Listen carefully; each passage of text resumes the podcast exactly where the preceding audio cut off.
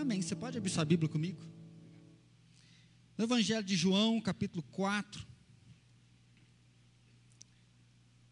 Evangelho de João, capítulo 4. Versículo 31 até o versículo 38. Vou fazer uma breve meditação, porque hoje o nosso culto já está finalizando, né? E agora que é para eu pregar, por isso que eu gosto de deixar para o final, para não ter problema. E porque hoje nós temos que terminar um pouquinho mais cedo também, porque nós vamos higienizar todas as cadeiras para a turma que vier do segundo culto. Então nós precisamos terminar um pouquinho mais cedo, tá? João capítulo 4, 31 ao 38 diz assim: Nesse inteirinho os discípulos rogavam dizendo: Mestre, come. Mas ele lhes disse: Uma comida tenho para comer que vós não comeceis. Diziam então os discípulos uns aos outros: Ter-lhe-ia porventura alguém trazido que comer? Disse-lhe Jesus: A minha comida consiste em fazer a vontade daquele que me enviou e a realizar a sua obra. Não dizeis vós que ainda há quatro meses até a ceifa? Eu, porém, vos digo: ergueis os olhos e vede os campos, pois já branqueiam para a ceifa. Eu encontrei um mestre, eu encontrei aquele que é o Messias, ele é o Senhor. E uma turma da cidade vai encontrar Jesus. E as pessoas começam a ouvir de Jesus e eles falam: Olha, antes nós acreditamos porque você falou, mas agora nós estamos acreditando porque nós estamos ouvindo dele. Então, assim, Jesus, ele começa a levar salvação em Samaria. O grande problema é que a gente não tem noção hoje do que é falar de um samaritano. Porque um judeu, né, Jesus como judeu, ele não podia entrar em Samaria. Jesus como um judeu, ele não podia conversar com um samaritano, porque o samaritano era considerado um povo impuro, e só de estar perto você se contaminava. O samaritano era considerado alguém que não pertencia a Deus, ou melhor, para um judeu, alguém que nem merecia Deus. Só que Jesus está lá no meio desse povo que não merecia, que era impuro, e essas pessoas começam a se encontrar com Jesus e ter a vida deles transformada, eles começam a crer em Jesus. Por isso o evangelista nos diz que nesse inteirinho, os discípulos aparecem e falam: Jesus, come. E ele fala: outra comida eu tenho para comer. E os discípulos estão pensando: será que enquanto a gente saiu, alguém veio dar comida para ele? E aí Jesus fala: olha, os campos estão brancos. Estão dizendo por aí que daqui quatro meses vai ser a colheita, mas eu digo para vocês: os campos estão brancos. É interessante quando Jesus fala que os campos estão brancos, é porque os discípulos estavam preocupados com a saúde física de Jesus. Os discípulos estavam preocupados com Jesus se alimentando. E aí eles estão falando dessa comida e Jesus fala: outra comida eu tenho, que é fazer a vontade do meu Pai. Outra comida, ou seja, outra necessidade eu tenho agora. Minha necessidade agora não é simplesmente matar uma fome física de um elemento. A minha necessidade nesse momento é o que? Fazer a vontade do meu Pai. Por quê? Porque estava havendo salvação em Samaria. Aquele que não tinha direito recebeu direito, aquele que era impuro, pagão, aquele que não merecia salvação, ele está se convertendo. O que, que Jesus está dizendo para os discípulos é o seguinte: vocês estão olhando para a comida e não estão olhando para o que Deus está fazendo. O mover de Deus está acontecendo e vocês estão olhando só para o físico. E eu acho que isso é forte porque esse ano nós nos movimentamos muito para o físico. Para começar comigo. Né? Eu acho que todos nós. A pandemia chegou, não, vai passar 15 dias sem culto, isso lá em março. Ó, gente, vai cancelar o culto, vamos continuar fazendo as lives aqui. Aí depois de 15 dias, mais 15, aí lá vem o pico, lá vem o pico. O em abril, o em março, o em maio, né? o em junho, pico em julho. Em outubro nós estamos no pico, já está vindo a segunda onda. É assim? Então assim, ai que saudade dos irmãos, trabalho, perto trabalho, a renda cai, como que a gente vai fazer? Agora as coisas estão tudo subindo e o coração da gente está desesperado. Por quê? Porque está tá, tá doendo. Né? Ter fome dói, né? o estômago ronca, dá uma fraqueza, né? A gente perde até o humor, quando eu, pelo menos, quando eu fico sem, sem comida, eu viro o bicho, né? Então, assim, eu fico bravo. Então, assim, ter fome dói. Né? A pandemia doeu na gente. Agora ainda vem o pastor Platini e vai embora, né? Hoje é o último culto. Quarta-feira ainda tem o Platini ainda, né? Ele vai pregar quarta-feira. Mas sim, oficialmente é hoje. Tem gente que falou, pastor, eu queria tanto no culto pedir o pastor Platini, mas eu não posso, né? Eu falei, pode sim, né? Seja bem-vindo, né? Só vai de máscara, a gente está tomando, ninguém está proibido, mas pode vir. Então, sim, vem mais uma dor, né? Uma dor emocional, né? Desapega, desapegar de que jeito? Não são LX, não, né? Palhaçada nesse homem, vai. Ao mesmo momento que a gente abençoa, dá uma vontade de amaldiçoar. Não, amaldiçoar não pode, nós somos um crente, como é que nós faz uma coisa dessa, né? Assim, assim, isso dói na gente. Por quê? Porque quando a gente concentra no físico, muitas vezes nós esquecemos daquilo que está acontecendo. Nós esquecemos do agir de Deus sobre a terra, e é isso que Jesus quer falar com os seus discípulos. Jesus fala: olha, vocês estão olhando, achando que Deus vai fazer, que Deus vai operar, uma hora vai dar certo, um milagre vai acontecer. Ele diz: olha, Deus já está fazendo a obra, porque o samaritano está se convertendo, o samaritano está mudando de vida. Por quê? Porque Jesus se encontrou com o samaritano. Jesus ele foi até o samaritano, ele anunciou o samaritano e o samaritano mudou de vida. Os campos estão brancos, é para lembrar para mim e para você que a dificuldade está aí, a fome tem hora que bate, mas as pessoas que se encontram com Jesus, elas têm uma nova chance. A pessoa que se encontra Jesus, ela arrepende do seu pecado. A pessoa que se encontra Jesus, ela vai viver uma vida diferente. A gente fala às vezes, ah, a pessoa foi lá para a igreja, né? agora converteu, parou de beber, parou de fazer isso. Não, não é por causa da igreja. Ela se converteu a Jesus, ela anda com Jesus, ela agora quer viver uma vida reta ela quer fazer as coisas de uma forma correta, ela não quer mais ter um casamento de qualquer forma, ela quer ter um casamento melhor, ela quer educar um filho melhor, ela quer ser um profissional melhor, ela quer cuidar melhor do outro, por quê? Porque é isso que Jesus faz na nossa vida. Jesus nos dá o direito de nos arrepender, de começar algo novo. Jesus escreve o nosso nome no livro da vida, e ele disse: Aquele que vier a mim, eu não vou lançar fora. Eu sou o caminho, eu sou a verdade, eu sou a vida. Jesus fala: quem tem o Filho tem a vida eterna. Então nós podemos crer que nós temos a vida eterna, não porque nós somos presbiteriano independente, não porque a nossa igreja é a melhor. Eu sempre falo aqui que a nossa igreja é uma boa igreja, nós não somos a melhor igreja de Alfenas. Mas quando nós entregamos a nossa vida para Jesus, nós podemos falar em alto e bom tom que nós somos salvos, por quê? Porque Jesus é o nosso Salvador. Ele morreu na cruz pelos nossos pecados, ele pagou o preço pelos nossos pecados, e é em Jesus que a gente vive. E é nesse debate, né, nesse inteirinho que Jesus está mostrando que a salvação, ela está acontecendo. A salvação veio para nós. E às vezes a gente fica desesperado, porque é um desentendimento em casa, é uma decisão errada, é uma crise financeira que afeta a gente mesmo. São despedidas que machucam o nosso coração, e tem hora que parece que a gente não sabe muito bem o que, que a gente vai fazer nós não sabemos muito bem como é que vai ser, né? E ano que vem, como é que a gente vai? Estava né? conversando com o pastor Platini, disse que na célula dele estava né, tendo um motinho, né? Nós vamos lá para Machado boicotar a força, né? assim, como é que a gente faz? Então, assim, é, é no meio dessa angústia. Né? A angústia de viver, a angústia do meu casamento vai dar certo, a angústia de ter um filho ou não tenho um filho angústia de como que vai ser ano que vem, se meu filho vai para a escola não vai, não posso pagar uma escola particular para o meu filho, ele está ficando atrasado, como que eu vou fazer? É aquela angústia que você às vezes está deixando de comer uma comida melhor para pagar uma escola para o seu filho e mesmo pagando o miserável está dormindo e a aula comendo solda na internet. E você fala, meu Deus do céu, continuo pagando e, e tiro o peso da consciência ou eu deixo ele lá estudando assim. Há uma angústia no nosso coração. E aí, muitas vezes, o conforto que vem para nós é come. Você está com fome? Come. Sim, nós temos que nos alimentar. Mas Jesus, ele nos convida não só a olhar para a comida física, para o mantimento, mas Jesus fala: a minha comida é fazer a vontade do meu Pai. E o que eu quero dizer para vocês é que os campos estão brancos. E é bonito porque do versículo 36 ele fala: o ceifeiro recebe desde já recompensa, e entesoura o seu fruto para a vida eterna. Jesus fala que aquele que leva uma mensagem do Evangelho, quando as pessoas recebem a mensagem do Evangelho, diz que ele recebe a sua recompensa aqui na terra. Então, isso é muito bonito quando a Bíblia fala dos atalaias, aqueles que são os anunciadores das boas novas. Um convite a ver que os campos estão brancos é que nós devemos anunciar o Evangelho, anunciar a salvação de Jesus. E quando um pecador se arrepende, o evangelista de Lucas, Lucas vai dizer que há festa no céu quando um pecador se arrepende.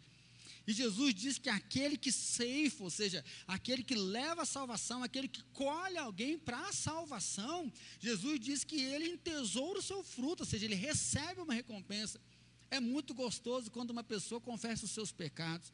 É muito gostoso quando você vê alguém mudando de vida. É muito gostoso quando você vê alguém que encontra com Jesus, tem um novo caminho com Jesus e ele direciona. Isso dá prazer. É o que nós falamos de fazer filhos na fé, de ter filhos na fé. Quando você fala da salvação, quando você fala do Evangelho e Jesus toca o coração das pessoas. Então, diante disso, viva sua vida, mas não perca o movimento divino. Nós estamos num tempo de transição aqui na nossa igreja. Eleição, né, presbíteros, diácono, pastor. Nós estamos num tempo né, que vai ser um renovo, um recomeço. Nós estamos num tempo de voltar dessa questão do Covid. Olha o nosso culto, que beleza que está. Mas já está vindo uma segunda onda, algumas cidades já estão fechando. Às vezes não vai dar nem tempo de colocar o banco de madeira, tem que cortar de novo. Então, sim, há uma transição. Né? A vida está acontecendo e o convite de Jesus é não perca o movimento, porque Deus está agindo. Deus está operando, Deus está fazendo, Deus está ministrando no coração das pessoas. Às vezes você olha na tua casa e fala, Ih, lá em casa o negócio está difícil. Deus nos convida a dizer, olha, os campos estão brancos. O coração do samaritano está pronto para receber, o coração das pessoas está pronto para receber, mesmo que nós não venhamos a crer. Ele fala, olhe para isso. Né? Nós vemos Pedro dizendo: ó, salvai dessa geração perversa, mas Jesus fala assim: vamos levar a salvação para tocar o coração. Então comece a viver, comece a celebrar, sabendo que Deus é o Senhor. Platini está deixando para nós um legado de discipulado muito grande. Né, de encontrar com pessoas, preparar pessoas e depois vai atrás de outro e falar, agora você já sabe andar sozinho, né? O discipulado é isso. O discipulado é quando você ensina aquela pessoa a guardar a palavra de Deus, a caminhar. Agora você já sabe andar sozinho? Sei. Então agora você vai discipular outro, que eu vou discipular outro. Eu acho que uma das marcas que o Platini está deixando para nós aqui é essa marca de sempre não ficar ali a vida inteira com uma. Aparece um que tem um problema, ele senta, ele ora, marca umas reuniões, ele ensina, ele fala, ele aprendeu, agora ó, segue em frente que eu vou para outro lugar, eu vou caminhar com outra pessoa. Então, assim, Deus está movimentando, Deus está nos chamando a poder tocar o coração de gente. É muito forte porque Jesus mesmo, em outro momento, ele vai dizer assim: ó, os campos estão grandes demais, estão brancos, o campo é muito grande, e ora o Senhor da seara que levante mais trabalhadores. Aí você fala, mas peraí, é para nós orar para mais trabalhador, mas nós vamos mandar embora? Dois, né? Tiago também para Guaxupé, semana que vem, ele, a gente vai enviar. Sim, nós vamos enviar porque nós sabemos que os dois estão competentes para uma boa obra, que através deles muitos outros trabalhadores podem ser levantados. Nós entendemos que a seara não é IPI Alfenas, nós entendemos que a seara é o mundo inteiro. O mundo inteiro está clamando por homens e mulheres que tenham coragem de mostrar o exemplo de Jesus. Participar de um batismo pode ser só um mero ritual religioso. Você guarda a foto, guarda, já que está no Face, você guarda a filmagem. Mas muito mais do que isso, quando a eternidade é do nosso coração, nós entendemos que nós vivemos para Deus e caminhamos com Ele. E que o reino não é só aqui, o reino é em vários lugares. E aí hoje eu estou feliz, porque nós estamos abrindo mão de dois, mas nós estamos recebendo 18. Então seja bem-vindo. Né? Que Deus te abençoe mas que você sabe que os campos estão brancos. Nós recebemos vocês aqui para falar: nossa família está crescendo, porque se nós temos mais gente, nós podemos alcançar mais gente. Quanto mais pessoas chegam, mais pessoas podem ser alcançadas, e é para isso que Deus está nos convidando. E para finalizar, é tempo de colher. É tempo de saber que Deus é o Todo-Poderoso. É tempo de saber que os campos estão brancos. É tempo de saber que nós não estamos aqui por acaso, nós estamos aqui para assistir um culto online na sua casa, no seu sofá, assistir um culto que fala, nossa, que culto legal, que culto bonito, nossa, gostei da música, até entendi a palavra, nossa, que igreja alegre. Sim, essa é a nossa marca. Nós temos orado que nós queremos ser uma igreja que é família, nós queremos ser uma igreja que é alegre. Porque tem igreja que parece que é velório todo dia do ano. Não, nós queremos ser uma igreja que expressa que a vida de Deus está em nós. E se a vida de Deus está em nós, nós servimos a Deus com alegria, nós honramos a Deus, nós passamos pelas lutas, mas nós celebramos que Ele é o Senhor, Ele é o Todo-Poderoso, Ele está conosco. Então, meus irmãos, os campos estão brancos. No meio da jornada vão haver muitas despedidas. No meio das jornadas vão haver muitos encontros. Mas em todo o processo, Jesus continua tocando o coração de pessoas. Se tem uma coisa que para mim é difícil como pastor, eu sempre comento com algumas pessoas que para mim a parte pior do ministério é conhecer pessoas e ter que se despedir, e algumas delas a gente nunca mais vê. A gente é convidado para pregar numa igreja, você vai numa igreja de fora, a gente vai no acampamento, você vê gente se convertendo, gente chorando, às vezes a pessoa manda um recadinho no Face, mas nunca mais a gente vê. Às vezes a gente enfrenta problemas de saúde, problemas de casamento, às vezes dá alguns problemas na igreja que a gente tem que dar um jeito de correr atrás, de tentar acertar como pastor, mas todos esses problemas passam. Os problemas sempre tereis convosco, né? mas ficar longe de pessoas, isso machuca muito o nosso coração. Mas nós temos a esperança que nós vamos nos encontrar na glória com o Todo-Poderoso. E aí, de forma especial, para finalizar, nós montamos um vídeo para vocês, quatro, né? Cadê o Miguel? O Miguel está para lá, está lá em cima, né, Miguel? Só que, como sempre, o espírito que ronda na internet, o vídeo não saiu. Nós pegamos alguns testemunhos, desde os pré até a célula da melhor idade, mas a gente vai mandar o vídeo para vocês, nós vamos passar o vídeo para vocês, tá? Nós vamos ah, projetar esse vídeo aqui hoje, né, que de forma oficial hoje vai ser o último culto, mas na quarta-feira, semana, o pastor Pratini vai estar com a gente ainda, só que domingo que vem, como é reunião do presbitério, né, não estará aqui, depois ele vai assumir em Machado. Então eu escrevi um texto aqui. Despedida. A despedida não é esperada, afinal, nós não queremos despedir. Despedida não é legal, pois eu não quero chorar. Despedida é desleal, pois as pessoas não deviam se separar. A despedida é dolorosa, pois nunca achamos que amaria alguém assim. Quem inventou a despedida? Triste, dá uma dor no peito, não quero nem participar, não vou lá. Não conte com a minha presença. Repartir para quê? É ruim, hein? Por que despedida dói? Porque na despedida nós aprendemos que nós temos uma grande capacidade de amar. Assim conhecemos um casal com seu filhinho novinho. Ela muito quietinho, com seu sorriso tímido. Ele já todo social, com aquela camisa e calça que cabia dois dentro. o homem é um raio, Aquela perninha que não para, então, quem o diga? Pequeno e bravinho. E se é que existe alguém pequeno que não é bravinho, né? Mas o tempo passou. Agora até calça verde apertadinha. Ainda encomendaram uma menininha. Conhecemos uma família de servos que amam a Jesus. Não envidam esforços para que o amor chegasse até as pessoas. Conhecemos uma família que não tem medo de trabalhar está sempre disposta a ajudar. Louvamos a Deus por ter a capacidade de amar. Louvamos a Deus por poder nos despedir. Pois há cinco anos atrás, a IPI de Machado despediu de vocês e nos deu o privilégio de conhecer e assim então dizer que somos amigos. Nós nos despedimos, mas muito mais, nós os enviamos. Que Deus alargue a tenda de vocês, que Ele resplandeça sobre vocês o rosto que vocês vão e façam uma grande colheita. E lembre-se, a porta está aberta. Não precisa passar cinco anos para voltar. Dessa maneira, pensando bem, acredito então que é bom despedir. Pois assim percebemos quão grande é o nosso potencial para amar. Que Deus os abençoe, como diz Alice, daqui até a lua. E que vocês se lembrem, Jeremias 33, 3.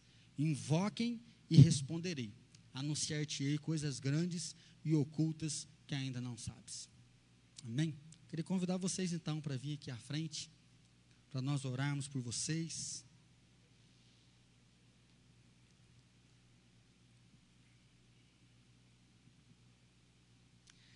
Queria convidar os irmãos a se colocarem de pé. Vamos orar pela vida deles, agradecendo por esse tempo que eles tiveram aqui. Logo depois nós vamos impetrar a bênção. Vou pedir para o pastor Platini, né? Se quiser dar alguma palavra para a igreja. E ele vai impetrar a bênção. E assim nós vamos finalizar. Senhor, eu quero agradecer pela tua bondade, agradecer porque o Senhor nos dá o privilégio de conhecer pessoas. Obrigado porque essa família veio como resposta de oração.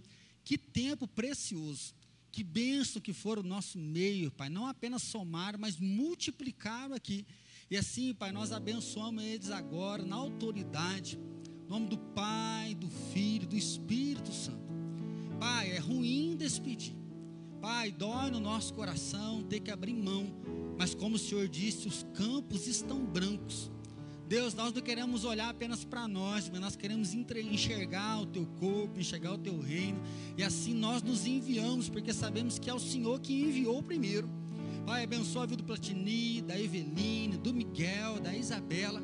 Que o Senhor abra as portas, Pai. Que o Senhor abra os caminhos. Que o Senhor abençoe. Que o Senhor dê muitas alegrias para eles lá. Que nós possamos ouvir falar do Teu nome através da vida deles.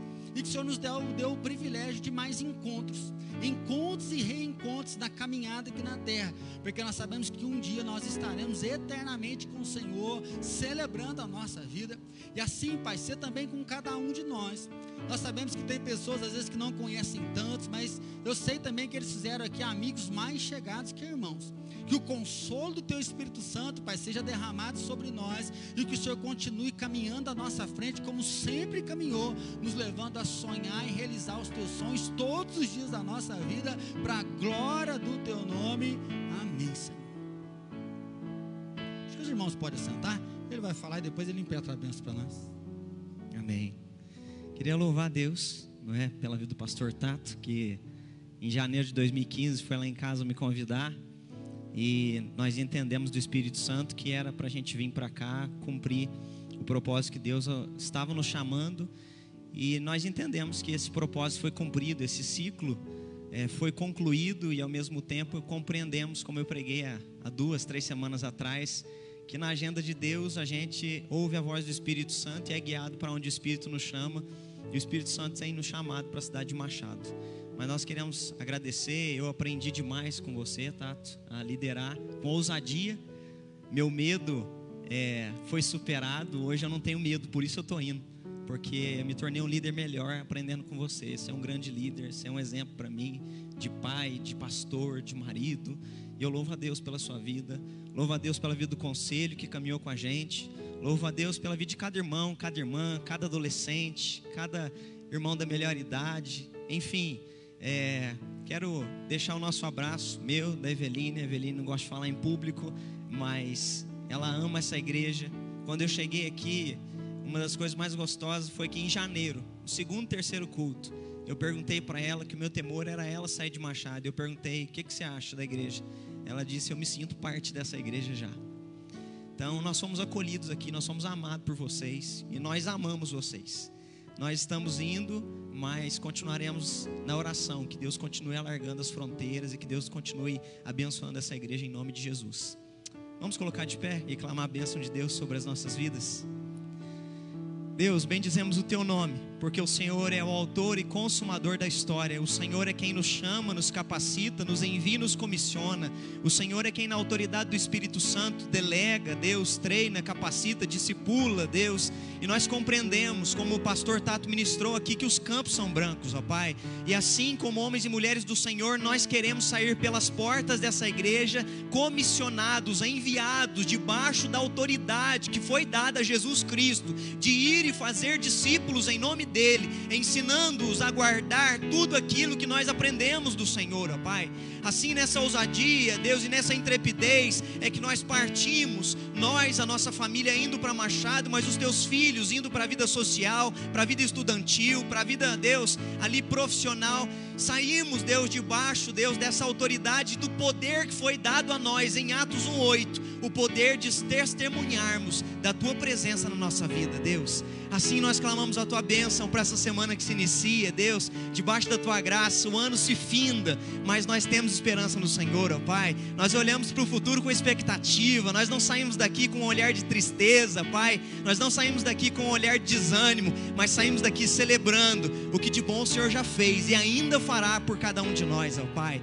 Assim que a bênção do Deus Pai, o Todo-Poderoso, que a bênção de Cristo, o Redentor, e que a paz do Espírito Santo, que excede a todo entendimento, possa guardar os nossos corações e nos guiar nessa jornada, na caminhada cristã. Que assim seja hoje e para todo sempre. Amém e amém.